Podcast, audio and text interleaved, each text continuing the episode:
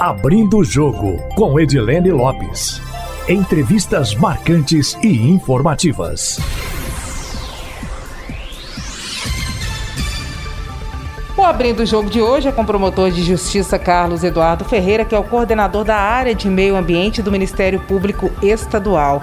Promotor, muito obrigada por aceitar nossa entrevista para participar aqui do Abrindo o Jogo. Eu que agradeço, Edilene, um prazer falar com você e com todos os ouvintes da Rádio Tatiaia.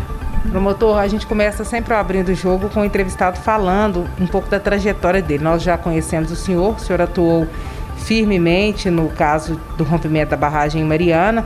Mal sabíamos que haveria um outro rompimento aqui em Minas Gerais naquela época. E agora o senhor volta para a área de meio ambiente na gestão do novo Procurador-Geral de Justiça, que também já foi procurador em outra época, Jarba Soares Júnior.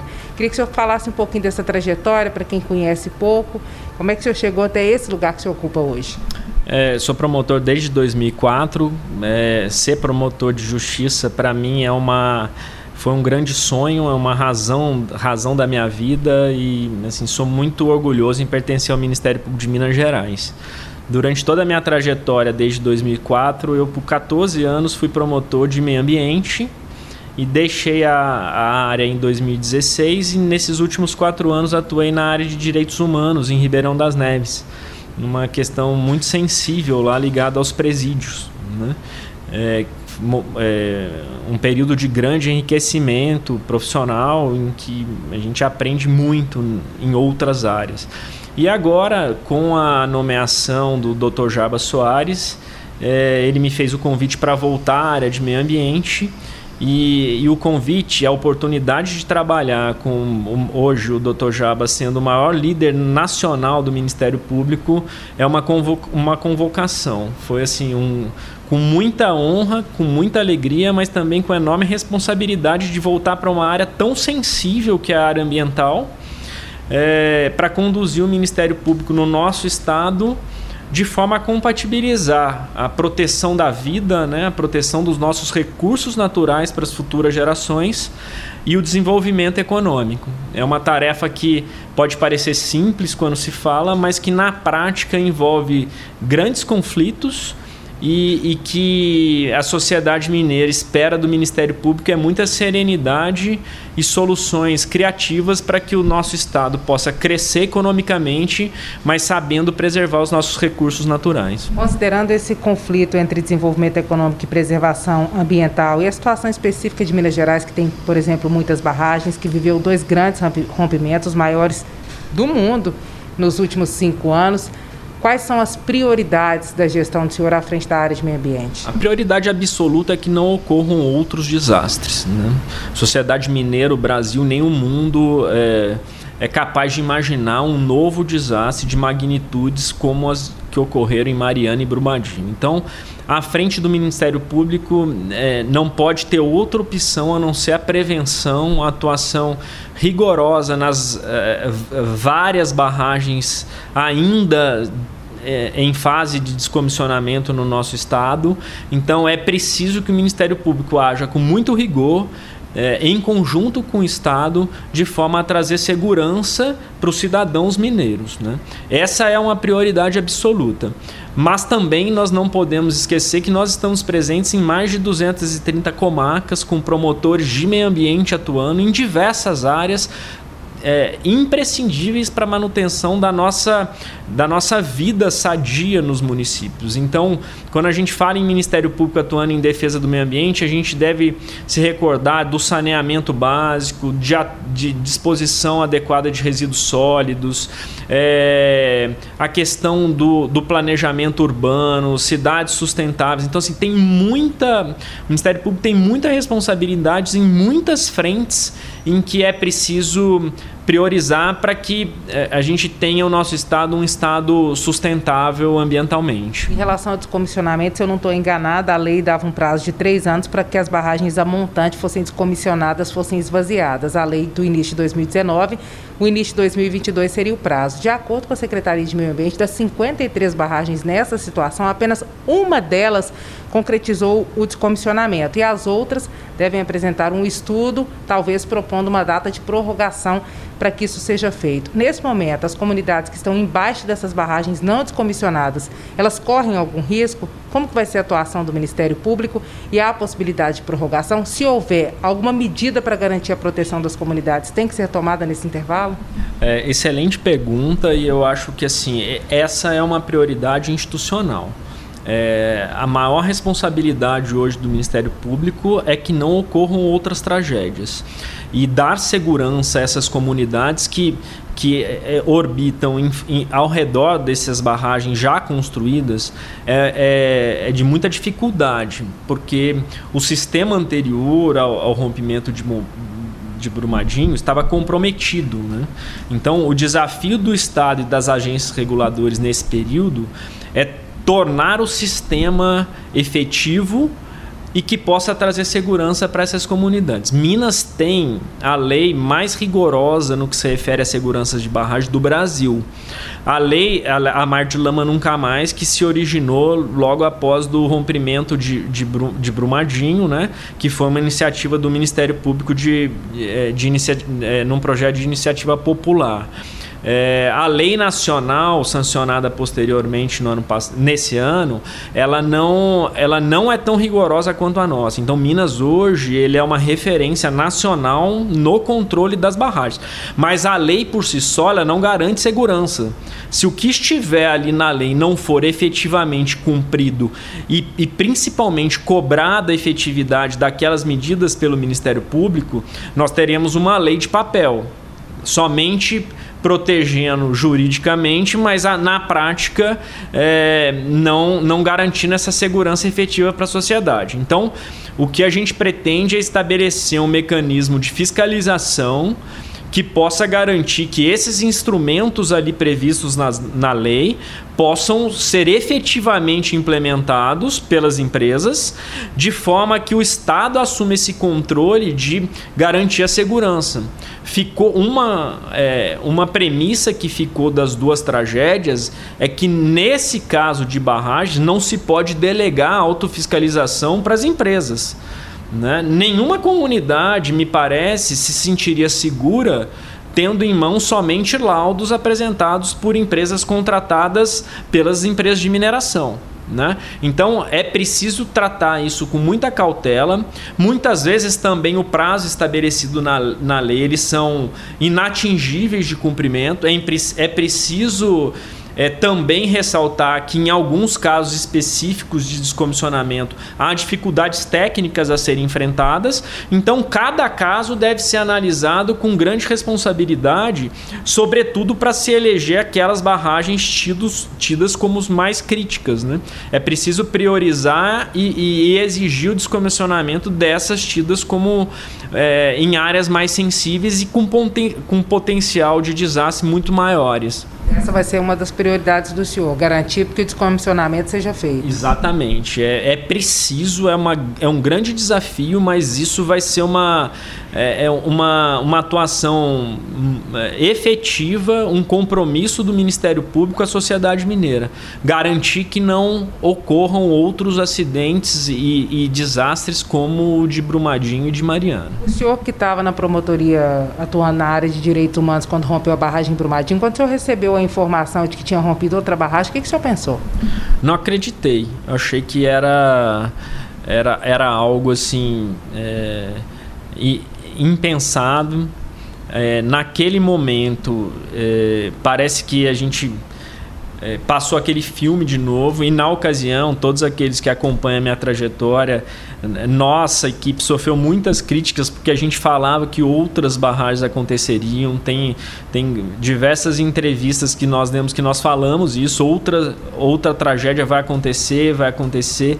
E o formato ali na ocasião de atuação do governo do estado é, no que se refere à modelagem da fundação de tudo que foi criado ele ele não trouxe um incremento do sistema de segurança. Ele trouxe, na verdade, uma, uma, uma, uma um benefício que, que tratou o, o, desastre de Mariana como uma fatalidade, como se fosse somente teoria do caos daqueles que, que lutavam contra é, a possibilidade de um futuro desastre e, e, e, que na verdade aconteceu, infelizmente, né? Então nós tivemos é, essa, o, o, acompanhamento de Brumadinho, mesmo à distância em outras áreas, com muita tristeza, muito pesar é, de ver que tudo aquilo que a gente fez não foi possível de evitar uma nova tragédia. Né? Essa é a nossa responsabilidade. Como promotor, é, tentar de alguma maneira que a nossa função é, estabelecida por lei, como agente público, é, tenha uma efetividade social. É preciso que a sociedade entenda o papel do promotor de meio ambiente como um, um, um agente público, um servidor da sociedade é, que tem como obrigação prestar contas e dar resultado para a sociedade de segurança, na medida em que é, não se pode admitir outra tragédia como a que houve. Quando o senhor olha, por exemplo, para Mariana e constata que outro rompimento não poderia ter ocorrido e olha para os diversos atores que atuaram ali, o senhor consegue apontar, apesar de estar no passado, o que, que falhou, assim, porque muita gente critica o sistema de governança, que é a Fundação Renova, que é uma fundação da Samarco que cuida do trato com os atingidos. É, a CPI na Assembleia Legislativa na época também não aconteceu, precisou romper Brumadinho, foi uma comissão extraordinária, uma lei efetiva não foi aprovada na Assembleia Legislativa. Quando o senhor olha para todo mundo, para a Assembleia, para o governo, para o Ministério Público, para a própria Samarca, para todo mundo, o que, que o, senhor, o senhor pensa? Nossa, de, deveria ter sido diferente em quais pontos?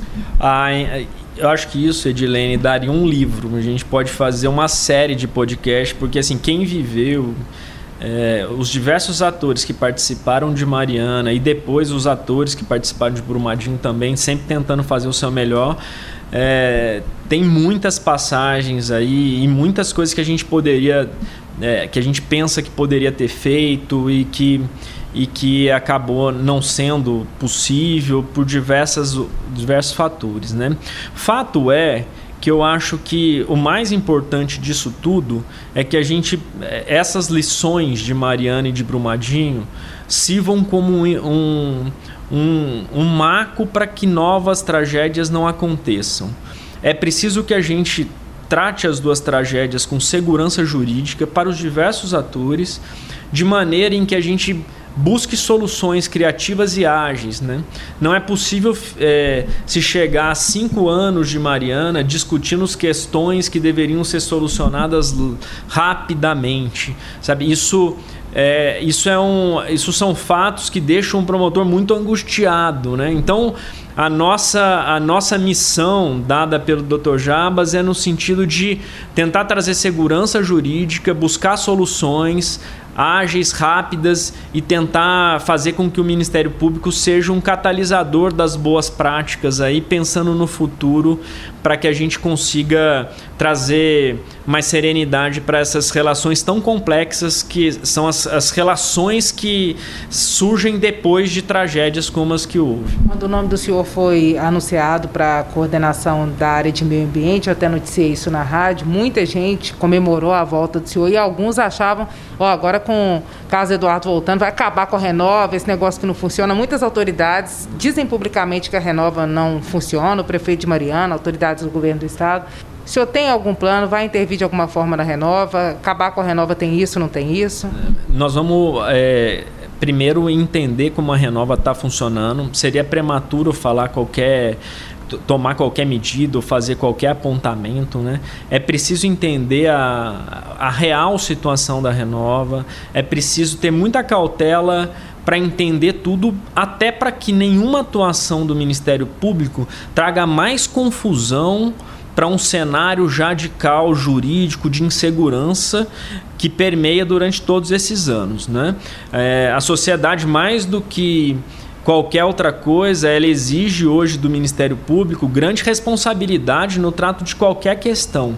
Então, assim, esses quatro anos é, longe da área de meio ambiente é, me trouxe muita, é, muita experiência e reflexão no sentido de, de ter é, mais cautela, mais cuidado na, é, nas atuações, de modo a buscar soluções é, mais é, tranquilas e de forma a causar menos transtorno numa área já tão conflituosa como a da recuperação de Mariana. Acabar com Renova por enquanto não tem isso, mas pelo menos tornar mais célere, mais eficiente a atuação dela, o Ministério Público pode fazer e pretende fazer, porque é uma reclamação geral, né? Novo Bento não está pronto.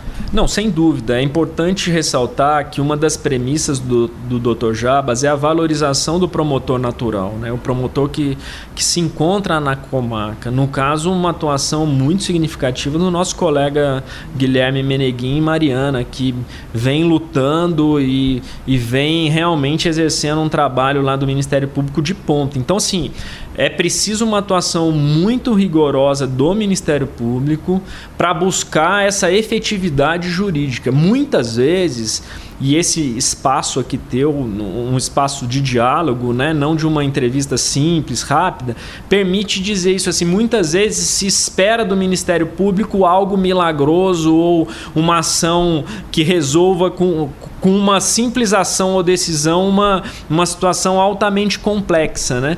E o Ministério Público esbarra no ordenamento jurídico, nos grandes recursos. Às vezes a gente tenta, tem ações nossas que buscam é, a, aquela justiça né, necessária, mas que esbarra nos recursos, nas, nas manobras jurídicas. Então, assim, o que eu posso garantir para a sociedade é que a gente é, que o nosso Ministério Público vai estar unido no sentido de trazer segurança para todos aqueles que são atingidos por barragens, de forma que a gente tenha uma efetiva reparação e um cuidado com essas pessoas. Para a efetivação da lei do Mar de Lama, que começou com a construção, inclusive do senhor lá atrás, eu queria que o senhor fosse mais específico, dizendo o que, que o Ministério Público deve fazer. Falta alguma regulamentação para cobrar do Estado? Efetivamente, vocês têm como instituir alguma fiscalização? Ou então cobrar que o Estado faça uma fiscalização efetiva e, por enquanto, está sendo implementada ou não totalmente? Ela está sendo. Há, há, avanços, isso é significativo, a lei ela trouxe avanços, mas são insuficientes.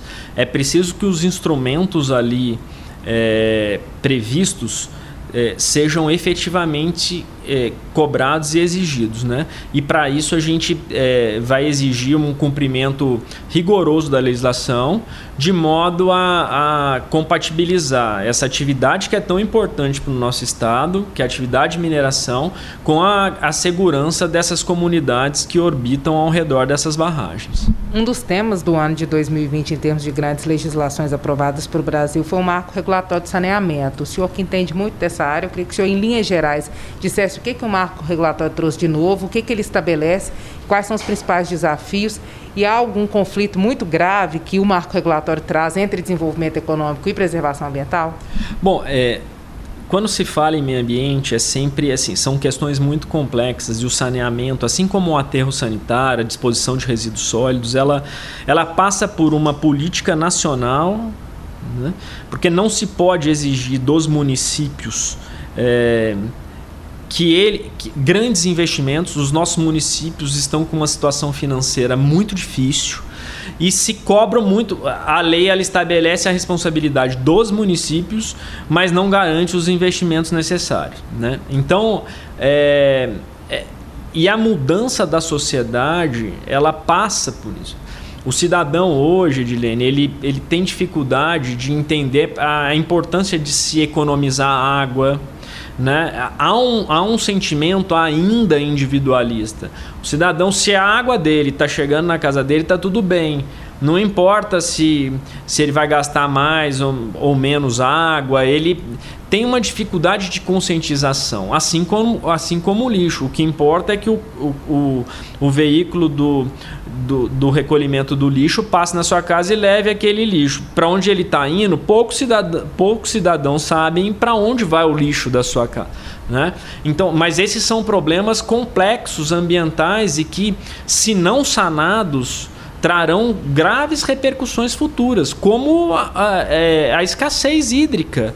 Esse é um problema real. Nós já passamos por momentos de, de, de grave escassez. Né? Então, assim, o, o saneamento, eu, eu, eu tenho um pouco de receio de se apontar como marco do saneamento como algo muito comemorado.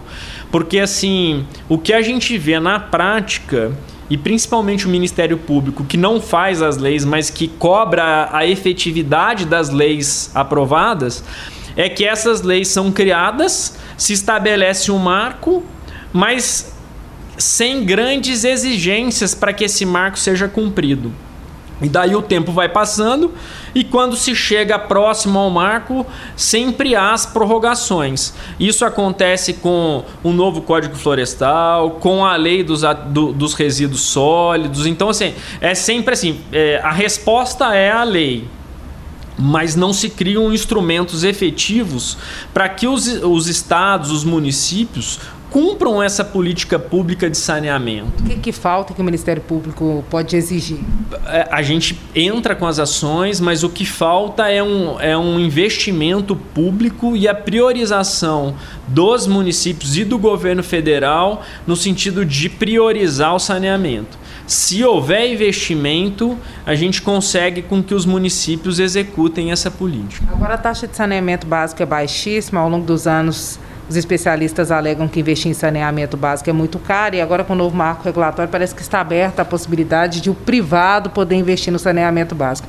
O senhor acha que isso vai funcionar ou não? Se é caro, vão cobrar caro por isso ou então não vão fazer, igual o poder público já não faz? O que, que vai acontecer na avaliação do senhor? É uma situação complexa, mas eu acho isso é, saudável. Eu acho importante, até porque o Estado ele, ele, ele tem investimentos em, em, em áreas extremamente prioritárias prioritárias. Nós podemos citar o caso da pandemia. Ninguém imaginava que a pandemia fosse exigir do Estado tantos recursos em saúde pública. Né? Então, assim, é, essa equação de orçamento, a, é, o Estado ter que fazer muito, né? um Estado provedor com poucos recursos, sempre tem que haver uma realocação e o saneamento acaba sendo é, deixado de lado, porque outras prioridades tão importantes acabam sendo a pauta prioritária. Né? Então, a questão do. Eu vejo com bons olhos essa questão do investimento, mas evidentemente com, a, com o regramento necessário para que não haja um aumento e que a população acabe pagando um preço mais alto ainda do que já é pago hoje. Fato é, é, proteção da, de água e proteção do meio ambiente é uma estratégia extremamente valiosa do ponto de vista econômico. Se a gente cuidar dos nossos rios, se a gente cuidar das nossas é, florestas, das nossas matas ciliares, nós estamos, na verdade, investindo economicamente, porque isso vai trazer dividendos para o Estado futuramente. Pela lei dos resíduos sólidos, poderia hoje existir lixões? Existe, não existe? Como é que está o cumprimento? Não, a, a, esse é outro exemplo. Né? Se você percorrer o nosso estado e o Brasil, você vai verificar diversos lixões em diversos municípios e um grave problema, porque não tem investimento, a lei exige os aterros sanitários, mas é, os municípios têm grande dificuldade de executar essas medidas. Então, assim, e como é que você paralisa isso? Você desobriga o município a levar o lixo para o lixão e vai levar para onde? Então, assim, você tem um, um, um conflito até ju judicial ali. Muitas vezes o juiz determina a obrigação de fazer, mas o prefeito não tem para onde mandar. Então, assim, é, assim como o saneamento, resíduo sólido, o, o nosso lixão, os nossos é, resíduos domésticos, eles são um grande problema. Porque é, é, eles vão se acumulando, são grandes áreas com grandes contaminações e, e, e o volume de lixo é cada vez mais, é, mais alto com menos espaço. Então é preciso ter alternativas. E nesse ponto eu acho fundamental o investimento em, em, e fomento à reciclagem. Né? Como eu falei da conscientização da população. Se o cidadão se conscientizar de que reciclar é bom, nós geraremos menos resíduos, por consequência, você vai necessitar de menos aterro. Você acha que a saída para obrigar, né, não é uma palavra muito forte, talvez possa ser a a mais adequada, obrigar a população, os empreendedores, os empresários a fazerem reciclagem ou cuidarem melhor do lixo, de forma coletiva tratar dessa questão, seja por meio de lei, algum incentivo fiscal, alguma coisa assim. Se houver solução, e em termos nacionais, é rever o pacto federativo, é fazer o governo federal dar mais dinheiro que obrigação para os municípios? Como é que é isso? Ah, Como é que resolve? É, não tenho dúvida. A, a discussão do pacto federativo é urgente, porque como promotor eu sinto essa angústia dos prefeitos. Os prefeitos muitas vezes são eleitos, têm boa vontade, querem muitas vezes executar, mas sequer conseguem os investimentos necessários para a execução de uma política pública estabelecida numa lei federal. Então são situações muito delicadas em que a gente precisa realmente assim é, essa rediscussão do pacto federativo seria muito bem-vinda e a gente é, eu, eu tenho certeza que a sociedade ganharia. No que se refere à reciclagem, eu acho que seria eu acredito muito mais em, em, conscientização do que propriamente em obrigação. Eu acho que é, a reciclagem, quando bem divulgada, quando bem conscientizada, todo mundo acaba ganhando. Então, assim, mas isso é uma política pública.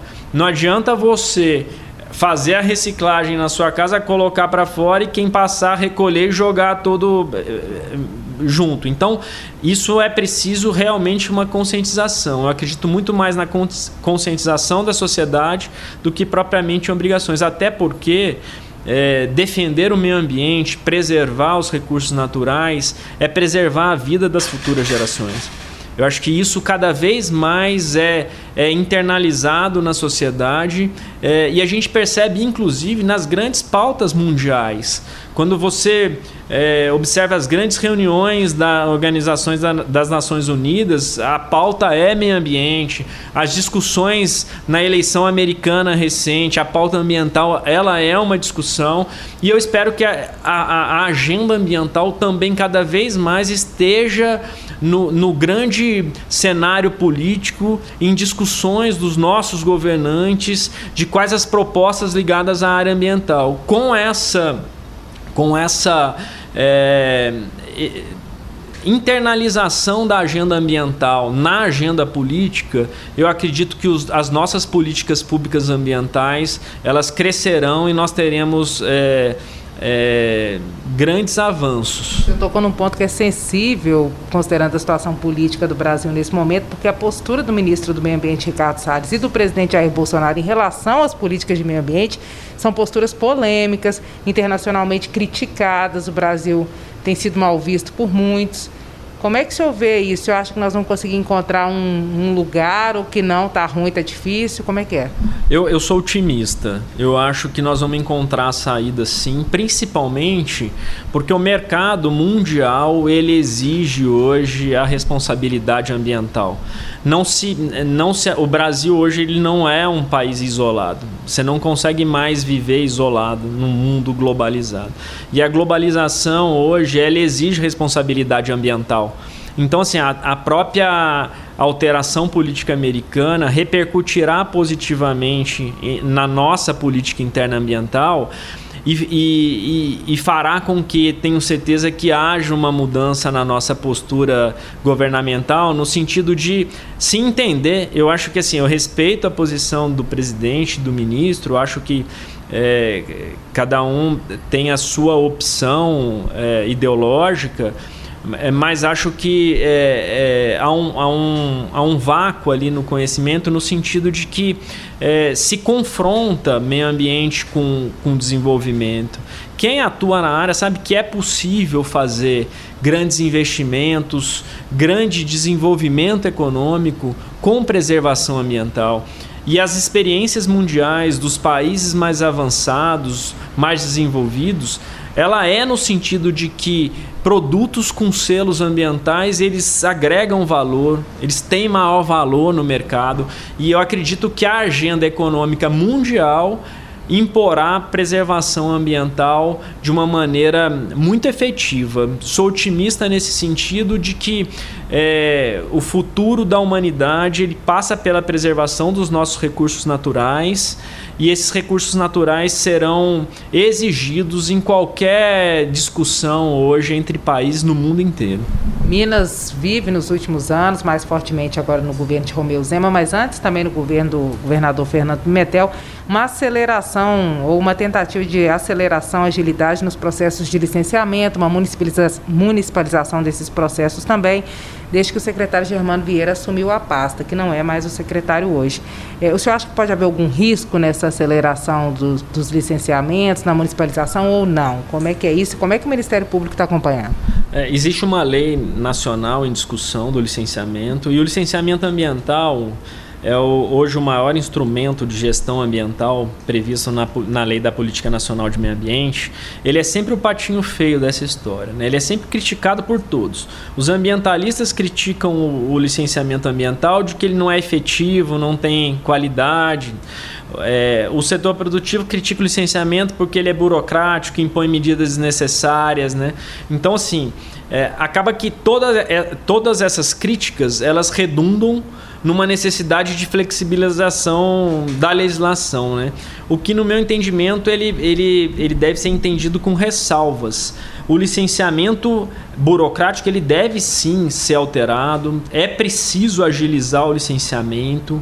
É preciso dar ao ao, à empresa, ao empreendimento que busca o licenciamento, segurança jurídica. Né? Durante muito tempo nós participamos no, no Conselho Estadual de Política Ambiental e, e já presenciamos situações de, de, de, desproporcionalidade nas medidas ali impostas. Então, assim, é necessário sim que o licenciamento seja um instrumento ágil e efetivo, mas é possível conciliar essa agilidade e efetividade com segurança.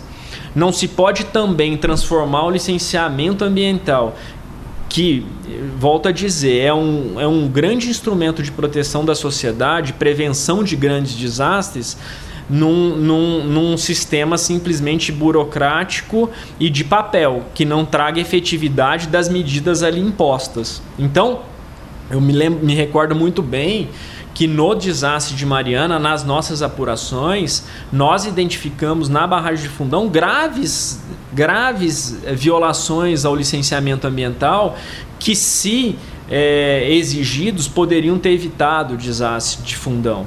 Então, é, o licenciamento ambiental em síntese deve ser estimulado a sua agilidade. É preciso discutir sim para que ele seja iniciado e, num, e, e, e tenha o seu término num prazo razoável, mas também é preciso que ele seja rigoroso e que ele exija estudos que comprovem que aquele empreendimento vai se utilizar de recursos naturais, mas com razoabilidade dentro de controles que garantam para a sociedade segurança. A tentativa de agilidade adotada aqui até o momento está funcionando ou pode ser revista? É, eu acho que toda é, ela vem funcionando, mas é preciso aperfeiço se aperfeiçoar, principalmente com a, a maior estruturação dos órgãos ambientais.